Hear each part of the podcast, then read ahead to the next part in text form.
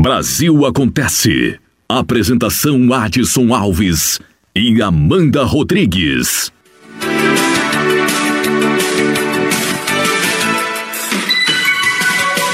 A partir de agora está começando o nosso Brasil Acontece, os principais destaques do dia. Você confere a partir de agora ao vivo em rede nacional. O nosso Brasil Acontece tem um oferecimento Café Chapada, oferecimento Farmácias Carvalho, a sua saúde em boas mãos. Junto com a gente nessa também a Loja Nélios e MV Studio Barbershop.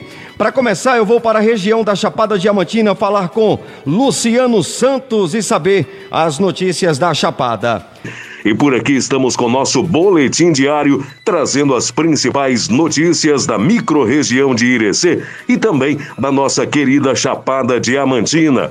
Vamos então com as informações de hoje. Temos matéria policial e também notícias relacionadas à Covid-19. A primeira notícia de hoje, nós vamos trazer os dados da Covid-19 em todo o país. Então, Covid-19 já matou 91.200 pessoas e já contaminou 2 milhões e 600 mil brasileiros desde o início da pandemia. E temos aí, né, os estados com maior número de mortos é o estado de São Paulo, que até o momento registrou 22.710 mortes. Temos o Rio de Janeiro com 13.348 mortes, o Ceará 7.661 mortes. Temos também o Pernambuco com 6.526 mortes e também o estado do Pará com 5.699 mortos. Ou seja, o estado do Pará ocupa a última posição nessa lista, mas com um número muito alto de mortos, 5.699. Então são os dados atualizados da real situação que o Brasil, que o nosso país enfrenta com a Covid-19. Vamos aqui com mais uma matéria e essa diz que apenas um terço dos profissionais de saúde foi testado para Covid-19 no Brasil. Infelizmente, temos aí um número de, de, de profissionais da área da saúde pequeno né, em relação à quantidade de profissionais que nós temos hoje nessa linha de frente no combate à Covid-19. São os que merecem um, um, um atendimento ali, vamos dizer, prioritário. Todas as pessoas merecem um bom atendimento, mas os profissionais da saúde, o grupo da área de risco, esse grupo precisa de uma atenção especial por estar né, convivendo diariamente com o vírus, então precisa sim dessa testagem constantemente. E caso se seja detectado o Covid-19, esses profissionais merecem sim um atendimento especial, até porque durante todo o tempo eles arriscam a própria vida no intuito de levar melhorias para outras pessoas que enfrentam situação semelhante. Então, apenas um terço dos profissionais de saúde do país foram testados para a Covid-19. Vamos para Chapada Diamantina. O município de Utinga registra 13 casos nas últimas 24 horas e o número de infectados chega a 43 e faz mapeamento por localidades. É a situação então do município de Utinga, aqui na nossa querida Chapada Diamantina. Olha, governo prorroga decreto que proíbe aulas e eventos em todo o estado por mais 15 dias. Então, o decreto proíbe todas as atividades que envolvam aglomeração de pessoas, como eventos esportivos, religiosos, shows, feiras, apresentações circenses, eventos científicos, passeata, aulas de academia de dança e ginástica, bem como a abertura e funcionamento de zoológicos, museus, teatro, dentre outras atividades. Então, prorrogação desse decreto, mais uma vez, por 15 dias, e esse novo decreto, então, proíbe a reabertura de empresas que pertencem né, a esses segmentos que nós acabamos de citar. Vamos trazer aqui mais uma informação para fechar o nosso boletim de hoje. Polícia Rodoviária Federal apreende cargas de madeira transportadas ilegalmente durante fiscalização na região de Capim Grosso. Então, entre essas espécies identificadas estavam pranchões de cupiúba, mogno, cedrorama, Quarubatinga, entre outras madeiras. Então são espécies, não é preciso né, que haja uma fiscalização, monitoramento para que essas árvores sejam arrancadas, para que elas sejam comercializadas e inclusive transportadas. Caso não tenham esses documentos, a empresa ou o motorista tem a carga apreendida pela Polícia Rodoviária Federal e foi o que aconteceu lá no município de Capim Grosso. Jovem de 19 anos é assassinado em Lapão e polícia identifica o suspeito. Aconteceu noite do dia 30 a guarnição esteve no local e constatou a veracidade da informação, encontrando o corpo da vítima, identificada como Ernilton Pedro dos Santos Filho, com ferimentos na cabeça e também nas costas, sendo acionado então o DPT, o Departamento de Polícia Técnica, para a realização da perícia de local do crime e também para remoção do corpo. Mais uma vez, então, um rapaz novo jovem e que perdeu a vida na, na, nessa violência que nós temos vivenciado nesses dias. Um jovem de 19 anos lá no município de Lapão. Adson Alves, um abraço a você, um abraço aos ouvintes da rede Estação Pop e amanhã estaremos de volta com mais um boletim diário. Luciano Santos com as principais informações para a rede Estação Pop.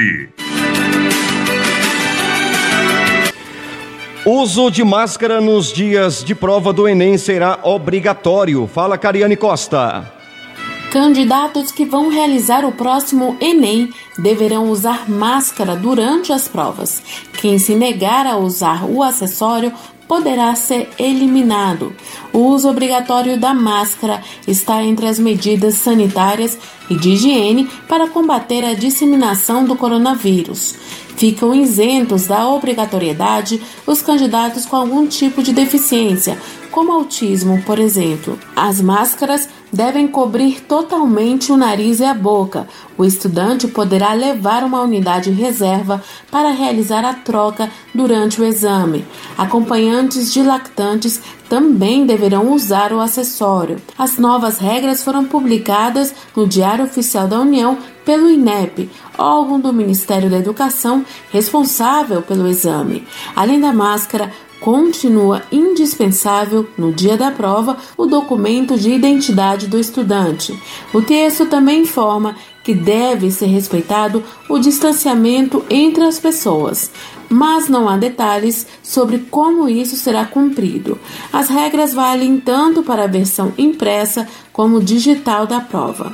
As provas do Enem serão realizadas nos dias 31 de janeiro e 7 de fevereiro de 2021. O exame estava marcado inicialmente para novembro, mas o Ministério da Educação anunciou cancelamento por conta da pandemia do novo coronavírus. Os resultados serão divulgados no dia 29 de março. O Enem recebeu neste ano quase 6 milhões de inscritos. Muito bem. Oferecimento Clínica Viver, lembrando que dia 5 de agosto tem a doutora Nina Rosa, atendendo na Clínica Viver, próximo ao Hospital Regional. Pneumologista doutora Nina Rosa, dia 5 de agosto, atendendo na Clínica Viver. Inscrições para o FIES terminam hoje. Fala, Gésio Passos. Termina nesta sexta-feira o prazo de inscrições no processo seletivo do FIES o Fundo de Financiamento Estudantil para o segundo semestre de 2020. São oferecidas 30 mil vagas em cursos de universidades particulares em todo o país. Pode se inscrever quem participou do Enem a partir de 2010, obteve notas médias a partir de 450 pontos e não tirou zero na redação. Também é preciso ter renda familiar bruta de até três salários mínimos. As inscrições podem ser feitas no site fies.mec.gov.br. O resultado das inscrições será no dia 4 de agosto. Os selecionados devem complementar os documentos até o dia 6 de agosto. Quem não for selecionado pode disputar ainda uma vaga na lista de espera que será convocada até o dia 31 de agosto. Brasil acontece, show da notícia, os principais destaques do dia.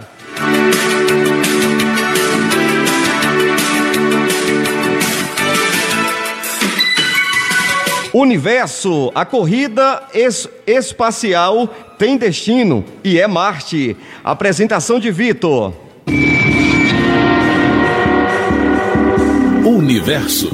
Oi, pessoal, eu sou o Vitor Ribeiro e vim te contar que três novas missões terrestres estão a caminho de Marte. A mais recente é a sonda robótica Perseverance, lançada nesta quinta-feira. A viagem dura cerca de sete meses e a nave deve pousar no planeta vermelho no dia 18 de fevereiro do ano que vem. A sonda é da NASA, Agência Espacial dos Estados Unidos, pesa uma tonelada e é do tamanho de um carro compacto. Ela carrega um mini helicóptero e vai testar equipamentos que podem ser usados em futuras missões com humanos em Marte. O local de pouso da Perseverance é a base da cratera G0, que tem 250 metros de profundidade e já foi um lago há mais de 3 bilhões de anos. Os cientistas suspeitam que minerais na cratera podem guardar indícios da vida microbiana já extinta em Marte. A missão também vai verificar a resistência de diversos tipos de traje espacial à radiação marciana e coletar amostras de solo, que só devem chegar à Terra em 2031.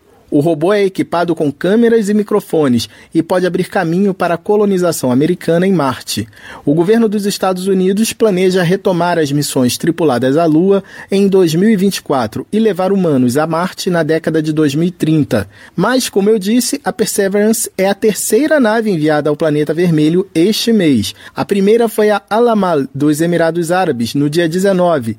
O objetivo da pesquisa espacial é desenvolver a tecnologia para aumentar a capacidade científica e tecnológica do país e reduzir a dependência do petróleo.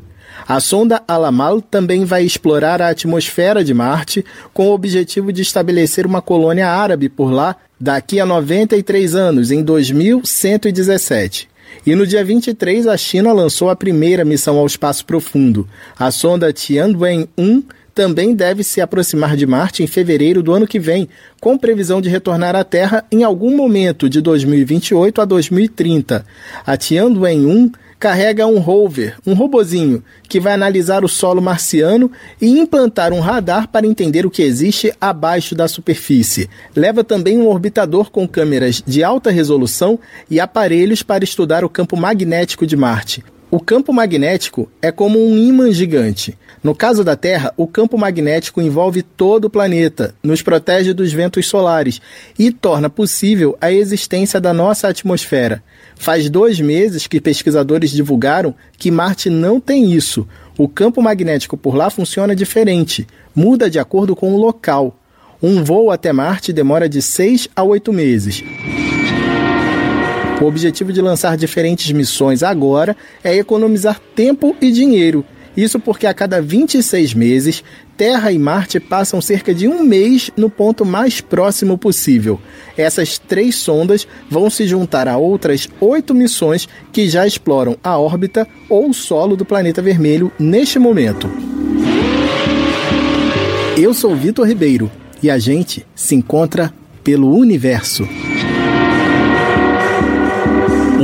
Universo.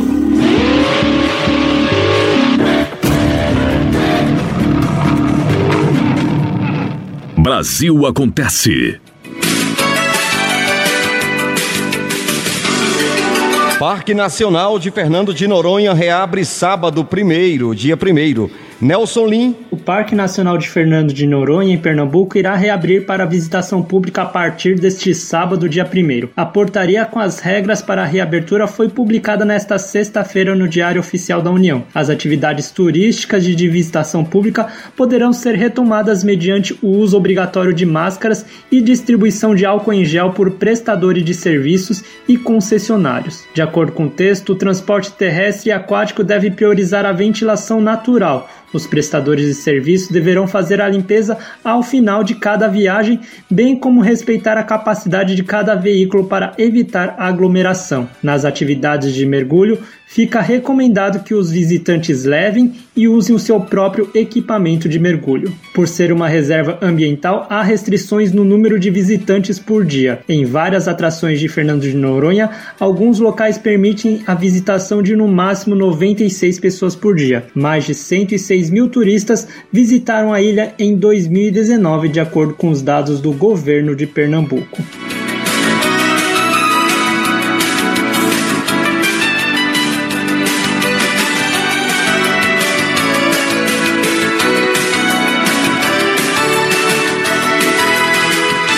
Show da notícia, Rede Estação Pop. Estamos ao vivo através da Estação Pop de Salvador, Barreiras, Ceabra e também Vitória da Conquista. Incêndios no Pantanal Sul Mato Grossense dão trégua e poluição do ar diminui. Lucas Por Deus Leão.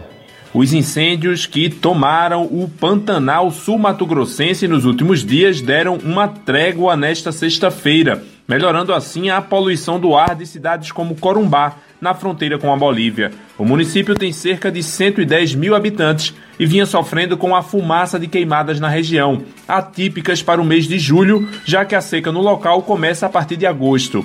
O presidente do Comitê Municipal de Prevenção e Combate a Incêndios no Pantanal, Isaac do Nascimento, da Defesa Civil de Corumbá, destaca que as queimadas neste ano estão muito acima da média histórica e que só foi possível amenizar os incêndios com a ajuda do Estado e da União. E essa força-tarefa é que possibilitou, de ontem para hoje, realmente fazer um controle desse incêndio. Então, hoje ele está, de certa forma, já contido, estabilizado. Em relação às fumaças que vêm para aqui para o centro urbano, é, desde ontem ela deu uma amenizada até significativa. O estado do Mato Grosso do Sul teve que decretar estado de emergência ambiental válido por até 180 dias, tanto em Corumbá quanto no município de Ladário. No último sábado, dia 25 de julho, o Ministério da Defesa montou uma força-tarefa para controle dos incêndios com reforço de helicópteros. A presidente da Fundação do Meio Ambiente do Pantanal de Corumbá, Ana Cláudia Boabaide, ressaltou que, apesar da melhora, o período da seca segue até outubro. Sim, antes a gente estava com vários focos de incêndio perto da cidade, então isso é, prejudicou muito, muito. Você não conseguia enxergar nada perto. Hoje não. Hoje você já consegue, já deu uma amenizada na situação. Já resolveu? Não, ainda não. A poluição fez disparar ainda a procura por atendimento médico nos postos de saúde de Corumbá que também enfrenta aumento da demanda por conta da pandemia do novo coronavírus. Quando começou a Operação Pantanal do Ministério da Defesa, havia 21 focos de incêndio em Ladário e Corumbá. Segundo dados da operação, esse número caiu para seis. Destaque chegando com Eliane Gonçalves. Um terço das pessoas com sintomas de gripe em São Paulo teve o diagnóstico confirmado de coronavírus. Segundo o centro de contingência, um a cada três pacientes que fizeram teste PCR teve resultado positivo para a Covid-19. O PCR é um exame feito quando a pessoa está com sintomas da doença e serve para confirmar a presença ou não do vírus ativo no organismo. A ampliação do diagnóstico é uma das estratégias apontadas pela OMS, a Organização Mundial de Saúde, para controlar a pandemia de coronavírus. Segundo o governo de São Paulo, o índice de testagem no estado nesse momento está próximo ao da Alemanha em junho, com uma média diária de 52 testes para cada 100 mil habitantes. Desde o começo da pandemia, foram feitos quase 1 milhão e 800 mil exames em São Paulo, tanto em laboratórios de hospitais públicos quanto na rede privada. Além do PCR, existem ainda os testes sorológicos, os chamados testes rápidos, que mostram se a pessoa já teve contato com o vírus e se desenvolveu anticorpos contra a doença. São Paulo registrou nesta quinta-feira 529 mil casos de coronavírus.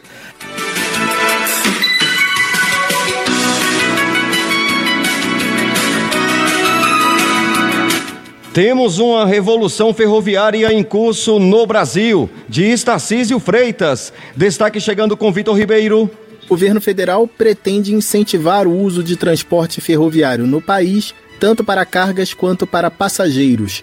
Foi o que afirmou nessa quinta-feira o ministro da Infraestrutura, Tarcísio Freitas. Tem uma revolução ferroviária em curso aí e nós vamos dobrar a participação do modo ferroviário na matriz de transportes. E vamos ter as primeiras experiências de trem de passageiro de média velocidade. São trens de 180 km por hora, 160, 180 km por hora.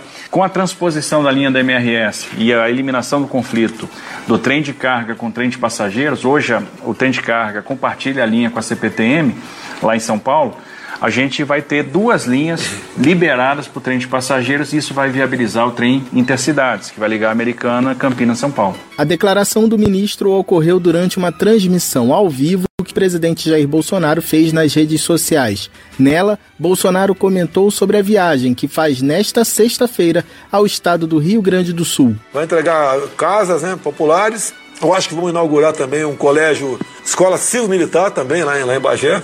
Tá bom, lá. espero que o churrasco esteja bom no, na cavalaria amanhã no, aí em Bagé. Hein? Ainda no Rio Grande do Sul, Bolsonaro deve inaugurar um trecho duplicado de 8 quilômetros na rodovia BR-116.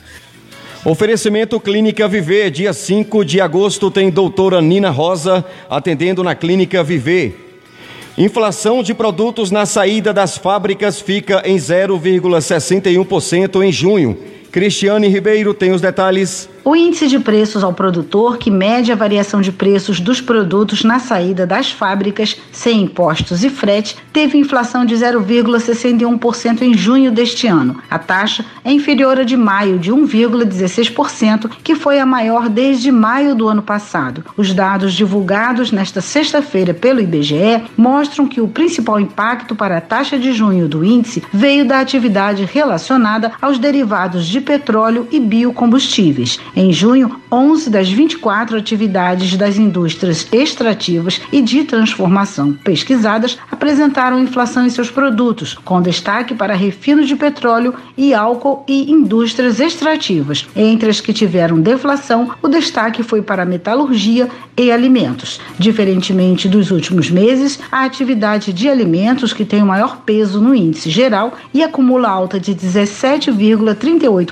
no ano, registrou variação variação negativa de 0,79%. No ano, o indicador acumula alta de 3,94% e nos últimos 12 meses a inflação da indústria foi de 6,38%.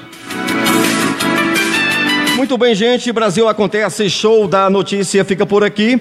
Mais notícias no site estaçãopopnews.com.br. Vá lá, acesse, fique por dentro. Obrigado aos parceiros pela confiança depositada em nosso trabalho. Farmácias Carvalho, Clínica Viver. Farmácias Carvalho, Clínica Viver, Gás Chapada, também Café Chapada, MV Estúdio, Abraão Chaves e Loja Nélios. Obrigado, Brasil. Até a próxima.